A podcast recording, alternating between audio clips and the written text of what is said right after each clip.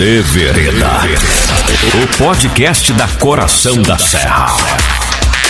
Muito boa tarde, meus amigos. Bem-vindo a mais um De Vereda, o podcast da Rádio Coração da Serra. Boa tarde, Lara. Boa, boa tarde, tarde, Remy. Boa tarde, Renato. Boa tarde, Lara. Mais uma segunda-feira nublada no Cerrito, mais uma semana linda, cheia de oportunidades, cheia de vida, cheia de alegria. E daí, galera, vamos falar rapidão sobre o nosso final de semana, que hoje tem muita coisa boa aqui no podcast. Meu final de semana foi bem tranquilo, em casa, é, aproveitando cumprir a lição do programa passado, brincar com as crianças, né? Meus primos, vizinhos. e foi esse. É, na verdade o meu também foi. Passei mais no sítio, né? Mas, mas não cumpri a lição que o Renato exigiu de nós. Então, parabéns a Lara aí que cumpriu aí, brincou, fez as brincadeiras com, com as crianças, então aquelas brincadeiras antigas. Mas tem tempo ainda, Remy? Tem, tem tempo. Tem, tem, tempo. E o meu final de semana, hoje é aniversário da minha borboletinha, da minha filha Maitê. Maitê, te amo demais, minha filha. Continue sempre essa luz, essa coisa linda que você é nas nossas vidas. Então, final de semana teve o bolinho para ela, parabéns. Foi uma festa um pouquinho diferente, porque não podia convidar a família. A gente foi levar um docinho em cada casa, fomos levar para as crianças. Então, parabéns a Maitê, né? Que essa data se repita por muitos parabéns. e muitos anos. Hein? Ah, obrigado, galera, obrigado. Quem conhece ela sabe que ela é, eu chamo ela de uma doçura apimentada, porque ao mesmo tempo que ela é um doce, ela é independente, entre aspas, e vamos embora. Te amo, filha, te amo. Então, pessoal, no final de semana foi isso. Criança, família, festa, alegria. E falando no tema de hoje, né? Ah, antes de entrar no tema de hoje, vamos falar do final de semana. Teve uma coisa muito legal para nós que somos aficionados em séries. Ontem teve a premiação do Emmy, que a gente Sim. já comentou nos podcasts anterior. As séries Watchmen e Succession, Succession, ambas da HBO. E também teve Shit Greek, que aparentemente quase ninguém conhecia e raspou todos os prêmios que estavam concorrendo. E eu tava acompanhando ali no Twitter também, e o pessoal, assim, gente, que série é essa? As pessoas não conhecem essa série, mas é, os cinco, os seis primeiros prêmios que estavam concorrendo, que foram as categorias iniciais, que foi melhor atriz de comédia, e ali as, as cinco primeiras categorias raspou tudo ali, e as pessoas ali que eu tava acompanhando, a live também da TNT. Meu Deus, gente, o que, que tá acontecendo? Essa série aí, mais foi é isso aí. Raspou mesmo. E eu chamo Watchmen a, também. Eu chamo a mãe de HBO, né? Porque HBO é craque em M. Não tem, para mim as melhores séries são da HBO, são bem feitas, são intensas, são Sim dá lá na alma, assim, né? Então, Watchmen eu tô assistindo agora. Tive uma série bem peculiar, bem diferente, mas muito boa. Succession, quero assistir Succession. Enfim, quero assistir Succession. também. E outra série que é a melhor atriz de drama, que eu até achava que não iria ganhar. É, eu tava bem em dúvida entre a Jennifer Aniston, né, pelo currículo dela. E quem ganhou foi de uma série que eu e a Lara gostamos bastante, uma atriz que nós gostamos bastante, que foi a Zendaya, que ganhou Sim. pela série Euforia, que tem tudo a ver com o nosso tema de hoje. Tudo a ver porque a série Euforia retrata uma depressão, uso de drogas da personagem principal, enfim. E a Lara vai dar a introdução aí para nós do nosso tema de hoje. Então, neste episódio a gente vai tratar é, sobre o Setembro Amarelo. So, e a gente vai conversar com uma pessoa que tem tudo a ver com o Cerrito, uma profissional bem, bem bacana. É, é um programa bem especial hoje. É, um, essa pessoa cresceu aqui no Cerrito, é a Jamília Bittencourt, e casa muito né, com o que a gente vai falar hoje. É na, na série da HBO, na série da HBO, a Zendaya, é, que é a Rui, ela sofre problemas de dependência química, né? Como ela vai para reabilitação, enfim. E ela tem um quadro de depressão, um quadro de ansiedade. E é fantástico a forma como a série mostra isso. Inclusive a série foi tentada ser banida lá nos Estados Unidos porque ah, vai mostrar e ela mostra realmente, só que ela mostra o lado é, do que Horrível. você não deve fazer, o que você não deve ser, porque ela tenta burlar o exame antidoping, ela tenta fazer várias falcatruas ali para e não dá certo. E é isso que a série quer mostrar, sabe? Não façam isso. Que droga é uma porcaria. é, e a série tenta realmente mostrar isso como a dependência acaba com a, não só com a vida das pessoas que que tem e para entender que é uma dependência, é uma doença e precisa ser tratada, precisa ter profissionais, né, que acolham a família que aco acolham, né, essas pessoas. E a gente vai convidar uma pessoa para nos auxiliar nesse bate-papo, nessa conversa, e que casa muito com o mês deste deste Setembro Amarelo. do Setembro Amarelo e eu vou contar um pouquinho sobre Setembro Amarelo. E a nossa convidada de hoje é a Jamile Bittencourt. Eu vou falar um pouquinho sobre o Setembro Amarelo. Então, a campanha surgiu em 2014 pela Associação Brasileira de Psiquiatria, em parceria com o Conselho Federal de Medicina, é, organizada pela organizada nacionalmente. O Setembro Amarelo, no dia 10 deste mês, é oficialmente o Dia Mundial da Prevenção do Suicídio.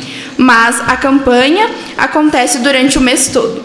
São registrados cerca de 12 mil suicídios todos os anos no Brasil e mais de um milhão no mundo. Trata-se de uma triste realidade que registra cada vez mais cada vez mais casos, principalmente entre os jovens. Cerca de 98,8 dos casos de suicídio estavam relacionados a transtornos mentais. Em primeiro lugar está a depressão, em seguida o transtorno de bipolaridade e os abusos de, e os usos de substâncias. Com o objetivo de prevenir e reduzir estes números, a campanha do Setembro Amarelo cresceu constantemente no Brasil inteiro. Para o uso, para isso, o apoio da, né, o apoio de todo, de, de todo o sistema é bem importante. É, os resultados disso é, foram colhendo os frutos desde 2016, garantindo muitos espaços na imprensa e firmando muitas parcerias. É, por exemplo, hoje atualmente tem a cartilha do suicídio, que informando a prevenção do, do suicídio também. É, atualmente, você pode procurar, é, você pode ligar, né? Como você pode prevenir? Você pode ligar para alguns números, por exemplo, o 188 é o número da prevenção. Não, desculpe. É, não é o número da prevenção, é o número que você pode ligar caso você esteja com ah, alguns sintomas, enfim. Não sei se é assim que diz, mas se você tiver você pode ligar. É, em caso de emergência, é, se a pessoa está com alguma emergência, você pode ligar para o SAMU. E em caso de salvamento, você pode ligar para o 193. E tem algumas e tem algumas em alguns casos que já tem é, centros de valorização da vida, que é o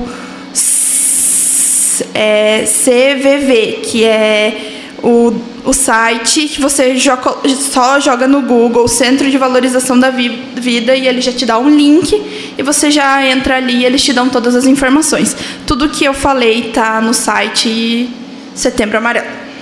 Beleza, com essa introdução do Setembro Amarelo agora dada pela Lara, vamos receber a nossa convidada mais que especial, a Jamile, que é palestrante, que é professora, psicóloga, mil e umas funções e tinha que ser ela a primeira convidada por um motivo que ela leva o nome do Cerrito para onde ela for e ela faz questão de frisar: eu sou do Cerrito, eu sou do Caru.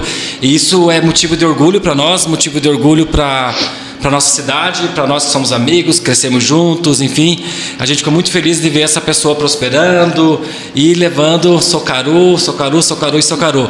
Boa tarde, Jamile, seja bem-vinda ao nosso podcast, a Rádio Coração da Serra. Fala Renato, tudo bem? Lara, Remi. Oi. Muito bom estar aqui com vocês. E, e, é isso aí. Se eu tiver a oportunidade de me apresentar e for pouco tempo, antes de qualquer coisa, Fique eu falo que eu sou do Cerrito. Depois eu falo que eu sou psicóloga. Exatamente. Quem conhece a Jamile já sabe que é assim. Primeiro é Cerrito, sempre, sempre, sempre.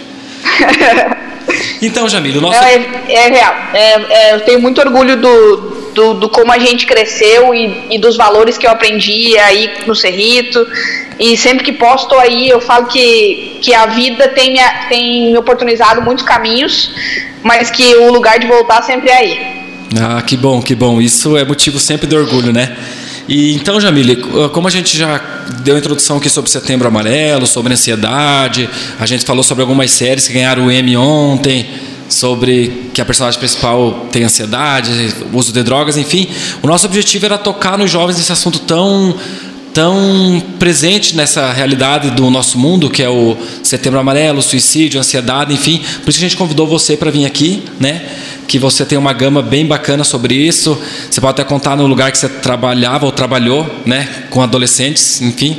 Por isso que a gente uhum. queria você aqui para dar esse recado para os nossos ouvintes da rádio, para os ouvintes do podcast. Deixa eu falar um pouquinho então dessa, das perspectivas de trabalho e aí a gente aborda algumas questões sobre o assunto, né? Como, como o pessoal apresentou aí, eu de formação sou psicóloga e já tive a oportunidade de atuar em vários lugares, assim, né? desde o atendimento clínico, que inclusive eu tinha até dado uma, uma parada aí alguns anos atrás e agora com essa questão de pandemia, é, a demanda aumentou muito, algumas pessoas me procuraram e eu, e eu voltei com os atendimentos. É, e além disso, eu já trabalhei aí no Cerrito, inclusive, né? Eu trabalhei na Escola Pai por, por alguns anos, acho que uns 4 ou 5 anos. É, atendi aí no Cerrito também, na clínica já. E, e, e, agora minhas últimas experiências, de fato, foi essa que o Renato compartilhou. Eu trabalhei num que a gente chama de centro de atendimento socioeducativo. São adolescentes que cometeram, a gente chama de ato infracional, mas basicamente é cometeram algum crime e aí, por determinação judicial, eles ficam reclusos, ficam presos, né? Então é um ambiente bem hostil, assim, de alguma forma, e eu aprendi muito sobre isso, inclusive é, a grande parte dos históricos que eu tenho profissionais de tentativa de suicídio que eu abordei, que eu trabalhei, foram lá, assim, né?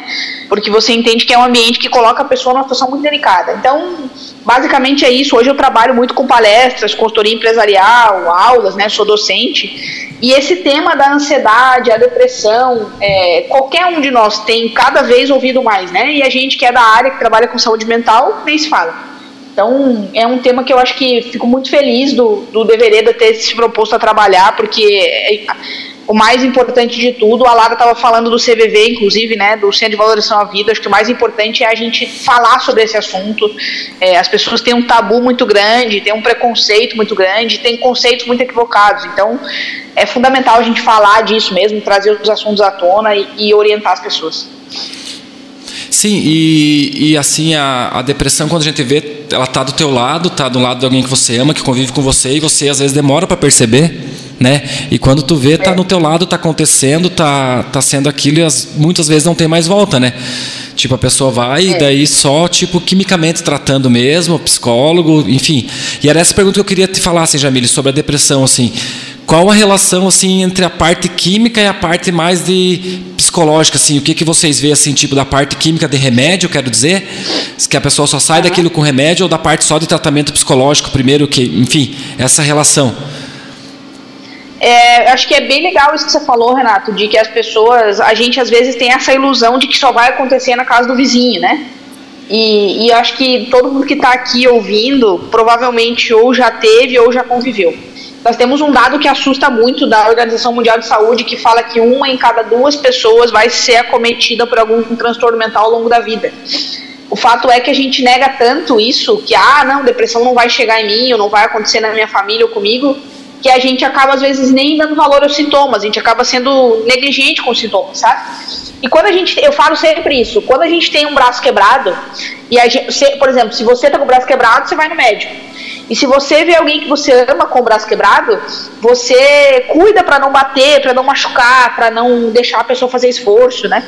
Então, quando a gente vê uma, algum tipo de, de doença ou de, de, de enfermidade física, a gente acaba tendo mais respeito. Na depressão, as pessoas têm muitos conceitos equivocados. Tem muita gente que acredita, e de forma alguma a ideia é questionar a fé das pessoas, mas tem pessoas que falam, por exemplo, que depressão é falta de Deus. E a gente sabe que não é isso. Tem pessoas que têm uma fé gigante e ainda assim são acometidas. Então, a depressão é uma doença é, deve ser tratado como um caso de saúde pública, mesmo como qualquer outra doença. É uma das doenças que mais acometem pessoas. É, vocês estavam falando de suicídio, né? A gente costuma, a gente tem um dado que a gente costuma dividir porque ele é, ele, ele é preocupante de que uma pessoa comete suicídio em média a cada 40 segundos. Nossa. Então a gente está aqui falando, já foram várias pessoas que cometeram suicídio só no dia de hoje, só enquanto a gente está aqui.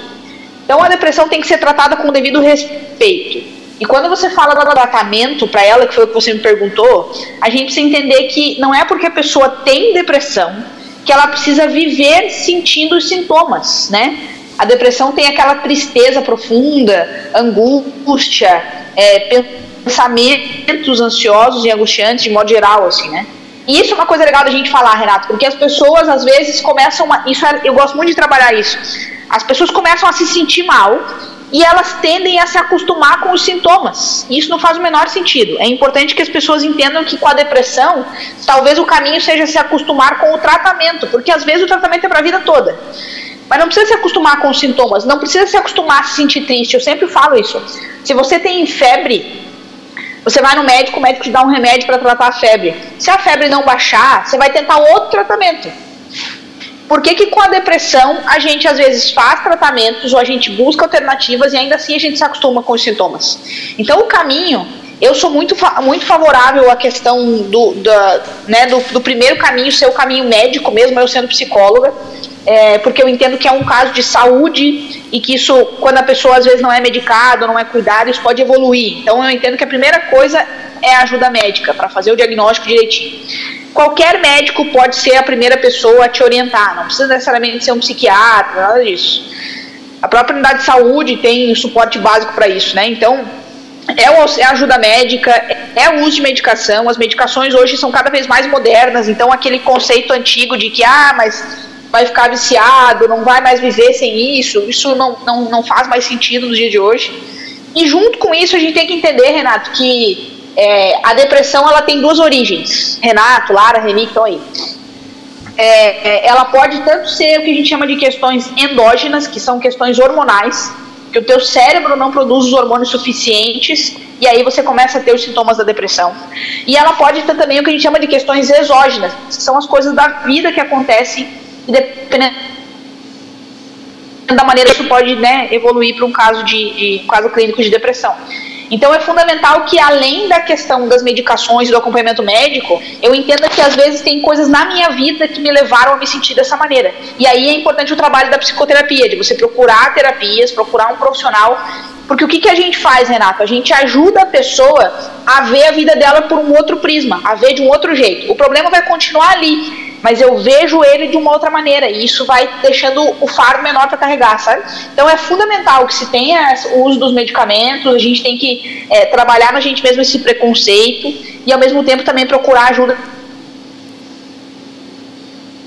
de um profissional já vê, assim, a, a, a psicologia tem essa missão, então é um trabalho que une as duas coisas para que a pessoa aprenda a conviver com o tratamento da depressão e não com a depressão em si, sabe?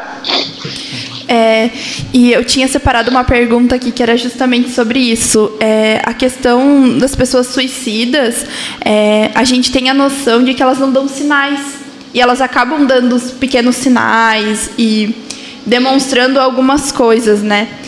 É, o que a família, os amigos e pessoas próximas podem tentar fazer para tentar evitar, né? Ou, enfim, para não deixar chegar no, no extremo.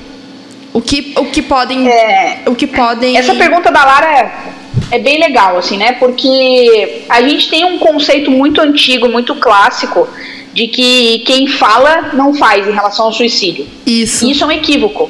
É, é uma irresponsabilidade nossa.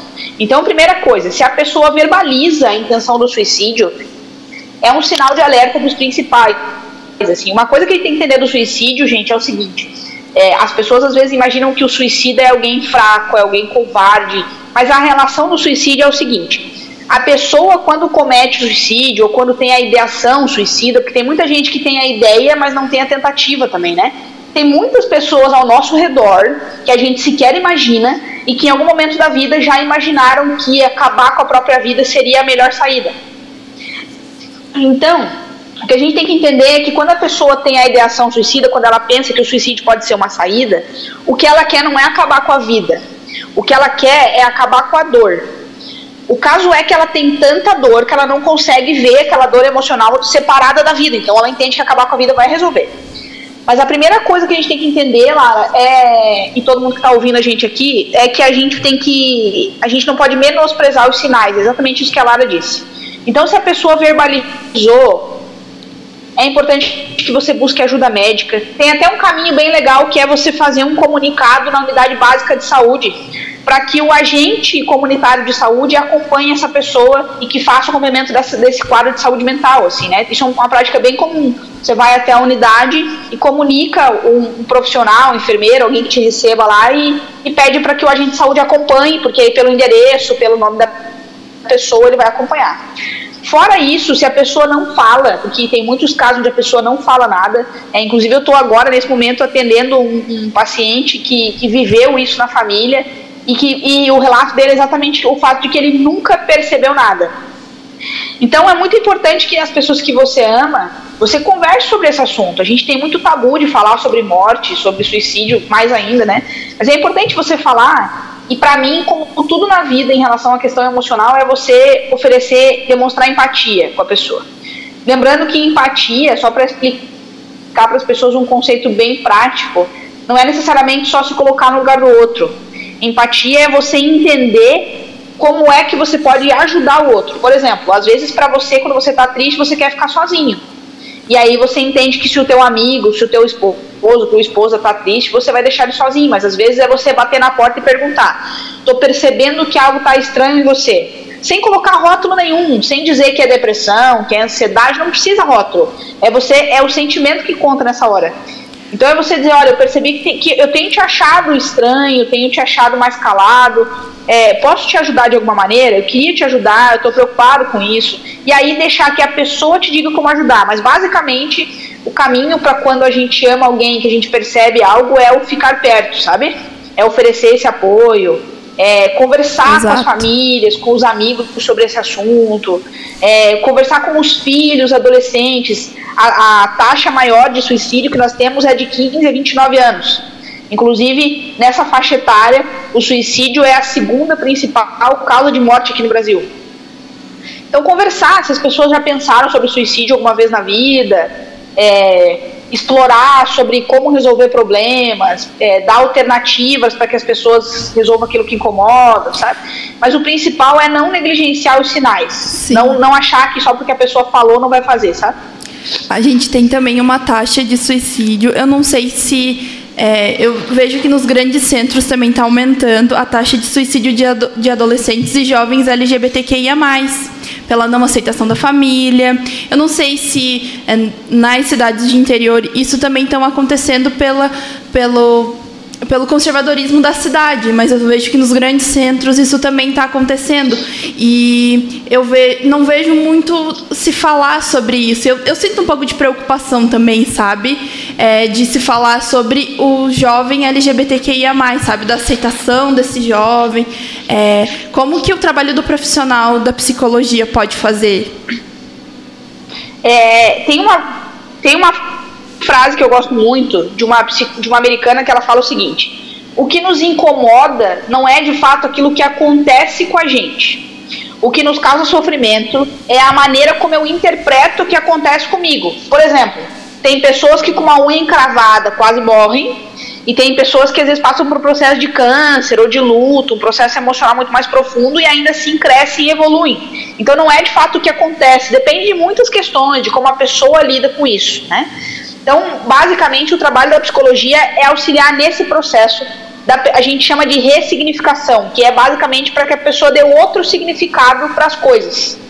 Então, é aquela coisa de você olhar mais para aquilo que te farta, ou seja, aquilo que você tem, do que para aquilo que te falta, sabe?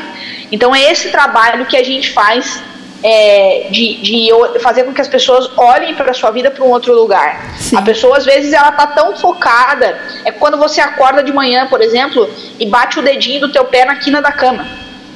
Você tem aí mais de 90% do teu corpo que está tudo bem, não tem nada acontecendo, mas a tua atenção está 100% na dor do dedinho. Então a gente faz esse trabalho para tirar um pouco da atenção da dor, não para negar ela, mas para dar sentido para outras coisas, para que a pessoa se estruture a ponto de resolver essa dor, a ponto de olhar para ela com um pouco mais de estrutura emocional, sabe? E aí nessa pergunta da Lara tem uma coisa legal da gente contribuir também, que é alguns comportamentos, alguns padrões de personalidade e comportamento que são mais vulneráveis nesses casos de suicídio ou né, de, de tentativa e de ideação suicida. Existem três grandes grupos que a gente é, fica muito mais alerta, onde a psicologia pode contribuir muito mais. Primeiro são aquelas pessoas que a gente chama de ambivalência de sentimentos. São pessoas que muito rapidamente é, se sentem bem e logo na sequência se sentem mal, assim, né? Que ora estão muito felizes, ora acham que a vida não tem valor algum que elas vão a muitos extremos, então é um público que nos preocupa. É, pessoas que, que agem, de modo geral, com muita impulsividade, porque o suicídio tem uma tendência de impulso muito grande, né? De você fazer na hora da dor. Tem pessoas que quando, que quando não conseguem, às vezes tentam o suicídio por algum método e não têm sucesso nesse método, não conseguem realizar, logo depois tem uma crise de choro ou de estresse pós-traumático porque percebem que não queriam fazer aquilo. Então fazem no impulso. Então pessoas impulsivas, que, que, que tendem a, a, ter expressões emocionais muito intensas também são um grupo mais vulnerável para isso e a psicologia também pode contribuir muito. E o outro grupo são as pessoas que são muito rígidas, aquelas pessoas que têm uma ideia fixa que não mudam. Então, é, por exemplo, uma pessoa. É muito comum, por exemplo, a gente ouvir falar de suicídio em casos de falência. E a gente vai ter no Brasil um aumento, no mundo de modo geral, um aumento muito grande das taxas de suicídio em decorrência do pós-pandemia agora. Exato. Porque a gente vai para a gente sai para caminhar no centro, a gente vê quantas empresas fecharam. É, a gente vê quantas pessoas se separaram, divorciaram, porque a pandemia causou um impacto emocional muito grande nas pessoas. Então a gente também vai ter um, é, a tendência é que os índices aumentem nos próximos meses agora.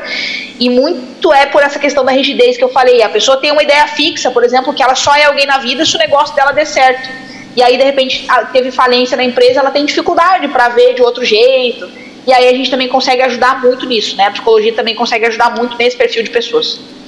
É, muitas coisas poderiam ser resolvidas numa boa terapia, né? Mas as pessoas ainda têm aquele conceito, né, de, ai, ah, enfim, eu não sou isso, eu não preciso de terapia. Mas bem, no fim, todo mundo precisa de terapia para resolver suas frustrações, suas expectativas, enfim, né? Eu sou uma pessoa bem adepta à terapia. Acho que saúde mental é tudo na vida do ser humano, né? Eu sou uma pessoa que eu sofro de transtorno de ansiedade e eu demorei para perceber isso é, e aceitar isso em mim, porque são processos, né?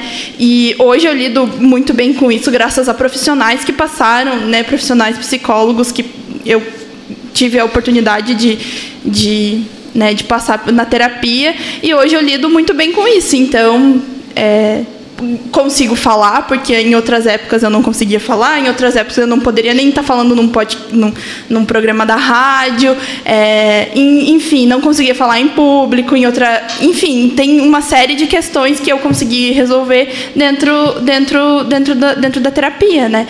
Então eu sou uma pessoa bem adepta, desde a criança até um, uma pessoa idosa, eu, na minha concepção, precisam fazer terapia. E tudo seria resolvido, o mundo seria melhor se as pessoas pessoas tirassem é. o, precon, o preconceito da terapia, de que terapia é para isso, é para aquilo, é para não sei o quê, e é só para você resolver as suas questões pessoais e as suas e, e tratar o que você Tem até uma piadinha, né? Tem até uma piadinha de redes sociais que fala que as pessoas têm que fazer terapia para aprender a lidar com as pessoas que precisam fazer terapia e não fazem. Uhum. Porque esse caminho é, é, muito importante. Eu entendo que eu, quando as pessoas me falam em terapia, eu tenho uma pergunta que eu faço para as pessoas. Quando as pessoas falam, ah, não serve para mim ou não é bom, eu entendo que eu, eu respeito cada pessoa e é um método, como vários na vida, e a pessoa tem que ver se ela se sente bem ou não. Obviamente, eu entendo a importância, tanto que eu também faço terapia frequentemente. É, eu consigo ver como psicóloga é, o quanto isso de alguma forma ajuda as pessoas é, é a, a, minimizar o impacto dos, das questões emocionais que elas têm. Mas quando as pessoas me falam sobre isso, que você falou agora, Lara, de será que a terapia é boa ou não, ou, ou do preconceito que ainda se tem, eu faço sempre algumas perguntas e eu gostaria de fazer as perguntas agora para as pessoas que estão ouvindo a gente aqui. A primeira pergunta é para que a pessoa se questione se emocionalmente tem alguma coisa que incomoda ela. Às vezes o jeito como ela se expressa no casamento, às vezes o jeito como ela se relaciona com o trabalho, às vezes é, por exemplo, o fato de que ela há muito tempo não dorme direito, o fato de que ela desconta as, é, as suas emoções na alimentação, na comida com compulsão, é, o fato de que ela tem dificuldade de falar sobre algum assunto, que ela foge de uma coisa ou outra. Então, se tem uma coisa te incomodando, A segunda pergunta é quanto tempo faz que isso acontece com você? Porque raramente isso é de agora. Geralmente isso está com você já há muito tempo. E é o que eu falei antes. A gente se acostuma com o problema e isso não é saudável. Saúde mental é, é uma joia, é ouro, é prioridade. Então não tem que se acostumar, porque o impacto é muito grande. E aí, quando você percebe que tem uma coisa te incomodando, que não é de hoje, a grande pergunta é por que, que você não faz alguma coisa para mudar isso? Porque muitas vezes a gente até sabe o que fazer, mas a gente não consegue por processos emocionais. Então o profissional vem e nos ajuda a conduzir esse caminho. Então, é, hoje ainda, inclusive, o, o, com a questão da pandemia, o nosso Conselho de Psicologia autoriza que as sessões sejam feitas, inclusive, de maneira remota, online, né? Então não tem mais desculpa para isso, assim. Cada pessoa investe o que tem condição de investir, mas é um cuidado com a saúde mental e ele muitas vezes é muito mais eficaz quando ele é preventivo quando você ainda não tem um quadro, né? Claro que ele funciona em qualquer caso, mas é importante que a gente tire, que a gente experimente, né? Eu acho que isso que a Laura falou é muito legal, assim. É, eu tinha separado, eu, né, eu tenho separado uma pergunta também do pós-pandemia, né? O que você acha que será diferente nessa demanda? Porque agora a gente vive muitas situações incertas, mas o pós, né, dentro de um consultório ou a, até dentro da, das palestras, né, que você que você dá, o que, que você acha que será diferente? Muita coisa já mudou, né? O que, a diferença é que a gente. Eu falo muito que o ser humano ele precisa dos, dos rituais para se acostumar às coisas. Tem uma, uma, uma, uma fábulazinha que fala de um sapo na água quente. Se você ferver uma água e jogar um sapo lá dentro, ele vai ficar incomodado e vai pular, porque vai incomodar ele a temperatura. Mas se você colocar o sapo dentro da água e for esquentando ela aos poucos, ele tende a se adaptar. Isso significa que nós precisamos dos, viver os processos para se acostumar às coisas. E a pandemia foi algo muito brusco. Então, emocionalmente, a gente entende que a pandemia é um cenário onde nós não temos muito como, nós não sabemos muito como lidar com isso, porque foi muito brusco. Só que a gente não teve escolha. Então, cada pessoa se assentou na cadeira como conseguiu, como se fosse um assento de um ônibus, assim, a gente se assentou do jeito que deu.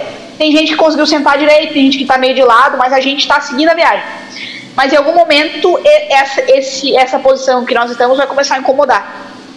Então, o pós-pandemia, emocionalmente, tende a ter um impacto muito maior do que, o, do que o da pandemia em si. Então, nós, vamos, nós temos muita preocupação com isso, nós temos da psicologia estudado muito isso, porque as questões de suicídio, de depressão, de quadro de ansiedade, de quadro de é, manias, de modo geral, né, de, de, de quadros de, de, de psicopatologia mental, de modo geral, tendem a aumentar muito.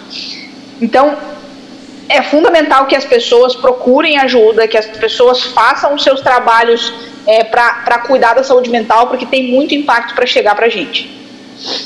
E fazendo uma virada agora desse tema, que é um tema bem, de certa forma, assim, pesado e difícil de, de diálogo, como né, até para diagnosticar e tudo mais. E assim, pós-pandemia, para a gente valorizar as assim até na, eu acho que no tratamento da, da, da, depressão muitas coisas devem ser valorizar as pequenas coisas as pequenas vitórias da vida as pequenas coisas. Até eu estava na missa ontem e o, o padre falou assim ah vamos fazer um, um sinal de reverência do lado já que não pode cumprimentar na mão no pai esteja contigo e tal porque às vezes, ele falou, às vezes a gente nem queria cumprimentar quem estava do nosso lado, não queria dar um abraço por vergonha ou por alguma coisa ou outra. E quanto que um abraço e um aperto de mão agora está fazendo falta, entendeu? Tipo, que são pequenas coisas que na pandemia você está aprendendo a valorizar, que talvez você não queria, ah, eu estou no lado da Lara, não quero cumprimentar a Lara, enfim, que às vezes passava pela cabeça da gente, enfim. Uh, e agora a gente sente falta, né? Então, as pequenas vitórias, daqui a pouco de a gente poder voltar a abraçar alguém, de poder voltar, enfim, fazer várias coisas que a gente fazia antes e que a gente não dava valor, que são vitórias. Esse é um grande aprendizado que a pandemia trouxe pra gente, né? De valorizar coisas que a gente às vezes. De, é... Quando a gente vive uma coisa muito comum, a gente meio que coloca um rótulo e aquilo passa a ser rotineiro. Assim. Eu falo que às vezes, se você. Sei lá, imagina alguém que queria muito, sei lá, conhecer uma pessoa famosa, por exemplo. Aí depois que conhece, você, ah, agora eu já conheço então a gente perde um pouco, a gente tem uma tendência a desvalorizar as coisas porque elas são da nossa rotina. E aí quando elas, quando a gente deixa de ter, quando elas ficam escassas, a gente valoriza mais, né? E é muito importante isso, Renato. É, eu queria muito falar sobre isso aqui, inclusive tinha anotado para as coisas mais importantes de falar. É, nós, seres humanos, somos o único dos seres da natureza que temos consciência de que a vida vai acabar, de que as coisas têm fim, sabe? Mas a gente costumeiramente age como se não soubesse disso. A gente Sim. deixa para dizer que ama amanhã, para abraçar amanhã, para ligar amanhã, sabe? É, e a gente às vezes precisa que a vida venha e dê um sacode desse. A vida pode ser cheia de dificuldades e de desafios para todos nós, mas ela sem dúvida nenhuma também é um privilégio, é um milagre, é algo incrível. Tem, uma, tem um filme que fala isso, né? Eu posso não acreditar em milagres, ou posso acreditar que todas as coisas que me acontecem são milagres. Porque nesse momento agora você está me ouvindo, está respirando, né? É, cada pessoa, mesmo que tenha suas limitações, tem coisas das quais agradecer, tem coisas das quais valorizar. Então eu entendo que isso é fundamental, assim, entender o que, que nós temos de bom, valorizar, estar é, tá próximo das pessoas que a gente ama, dar o devido valor às pessoas é, que, que são caras pra gente, que, que a gente tem carinho, assim. E isso não é em palavras, isso a gente, a gente faz em atitudes. Então é um trabalho com a gente de valorizar, de agradecer. Quando você for deitar toda noite, pensar em duas ou três coisas boas do teu dia agradecer, sabe? Porque esse é um processo que você vai colher frutos a médio e longo prazo, sem dúvida nenhuma. É até isso que eu ia te pedir, né? Deixa uma, uma tarefinha para o pessoal fazer assim. Eu gosto de tarefa. Uh, e essa daí é uma boa tarefa, assim, tipo, lembrar três coisas boas que aconteceu no dia, porque com certeza aconteceu no, teu dia muito mais de três coisas boas, muito mais.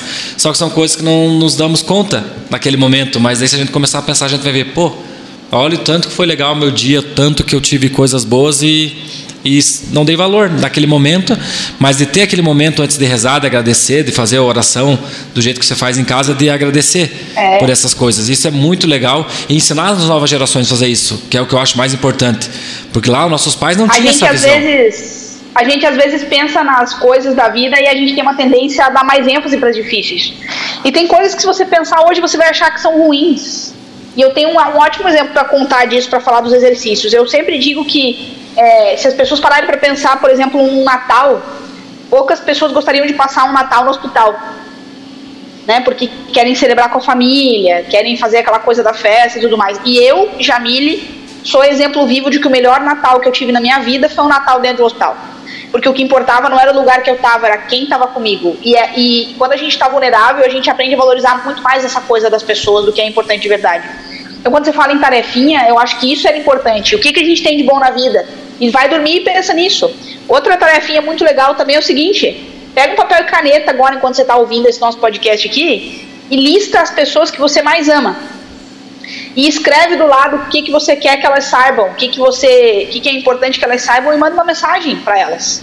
Escolhe uma pessoa aleatória do teu WhatsApp todos os dias e manda uma mensagem falando o quanto você admira, o quanto você ama, o quanto ela é importante.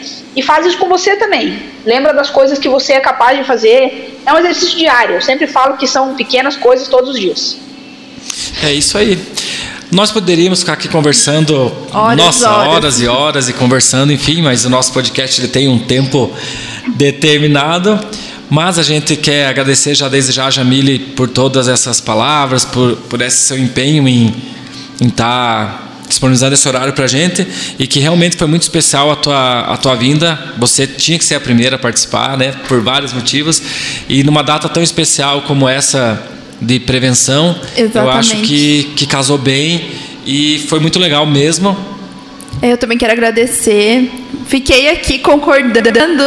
É, eu, sei, eu, gosto muito, muito, muito da profissional que você é. Quero enaltecer bastante o seu trabalho e do jeito que você fala, como você fala. Assim, eu já assisti as suas, as suas palestras também, já fui paciente da Jamile. Então, assim, acho sensacional você. Parabéns. E agradeço também Obrigada. o tempo de, de disponibilizar aqui pra gente. Também gostaria de aproveitar eh, esse momento e agradecer a participação da Jamile, que passou eh, essas informações muito importantes para todos os ouvintes. Obrigada, obrigada Renato, obrigada Lara, obrigada Remi, é um prazer estar aqui com vocês. Eu de fato tenho muito, é, eu sempre falo que por onde eu for as pessoas vão saber de onde eu vim. E isso inclusive me emociona muito, assim, porque eu acho que a gente precisa honrar é, as pessoas que fazem parte da nossa caminhada e o lugar de onde a gente veio. E muito do que eu sou, eu sou porque eu vim daí, assim. Eu estou muito feliz de estar com vocês nesse primeiro programa. Espero que vocês façam ciclos para que possa chegar uma vez para mim de novo daqui a pouco. Contem comigo sempre que Pode precisarem. Deixar. E falar de saúde mental é uma coisa que eu amo fazer. Cuidar das pessoas é o que eu amo fazer, foi o que eu escolhi para minha vida. Então contem comigo sempre que eu puder ajudar. Obrigada mais uma vez, viu, gente? Show de bola, Jamile. E lembrando que o nosso podcast, sempre com patrocínio e apoio de Anabela, roupa masculinas e femininas, passa lá conversar com as meninas, que elas vão vestir você de uma maneira linda e elegante e bacana. Então tá, Jamile, como sempre, todo final do programa, um ouvinte ou alguém escolhe uma música para tocar. E lógico que hoje quem vai escolher a música para acabar o programa é você. E quero que você conte por que, que você escolheu essa música, o que, que ela significa para você. Joia. É, eu escolhi uma música que chama Celebrar. É, e é uma música que me faz muito bem. É, eu tenho ela nas minhas playlists e aleatoriamente às vezes ela toca e a, o meu estado de humor muda rapidamente. Assim, me faz bem, me dá vontade de cantar, me dá vontade de, de, de celebrar de verdade e ela fala sobre isso. Ela fala, é, uma um dos trechos das letras fala celebrar como se amanhã o mundo fosse acabar. E tanta coisa boa a vida tem para nos dar. Então é, é uma música que me faz muito bem e que eu acho que já que a gente falou de um tema tão delicado, espero que cause a mesma sensação nas pessoas que vão ouvir ela agora aqui. Beleza, então galera, vocês vão ficar aí com a música. Antes de encerrar, eu também quero fazer um agradecimento à minha amiga Anne, que me ajudou a, a escrever, também me ajudou nas nas perguntas para fazer para para Jamília, a questão do suicídio ali. E é isso, gente. Então, boa tarde, galera. Boa, boa tarde, tarde, ouvintes. Um beijo no coração. Fiquem Obrigada com Deus. de novo, Jamile. Boa tarde a todos também. Fiquem com Deus. E agora vamos celebrar, né?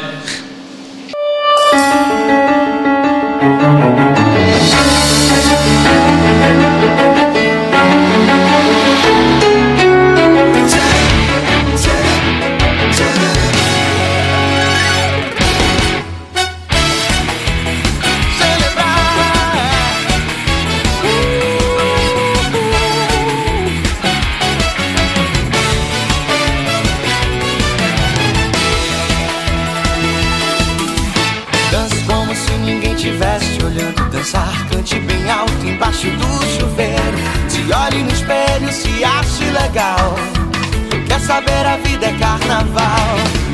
Tire um dia inteiro pra você. Leia um livro, ligue a TV. Telefone pra quem tem saudade. Faça tudo o que quiser fazer. Celebrar como se amanhã o mundo fosse acabar. Tanta coisa boa a vida tem pra te dar. O pensamento leve faz a gente mudar.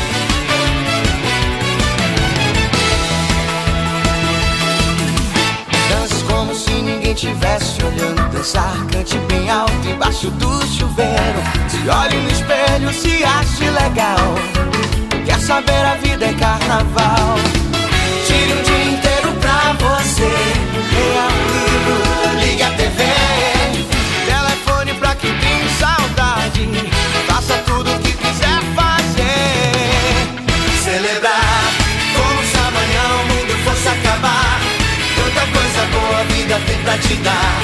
O pensamento leve faz a gente mudar. Uou, celebrar como se amanhã o mundo fosse acabar. Tanta coisa boa a vida tem pra te dar. O pensamento leve faz a gente mudar.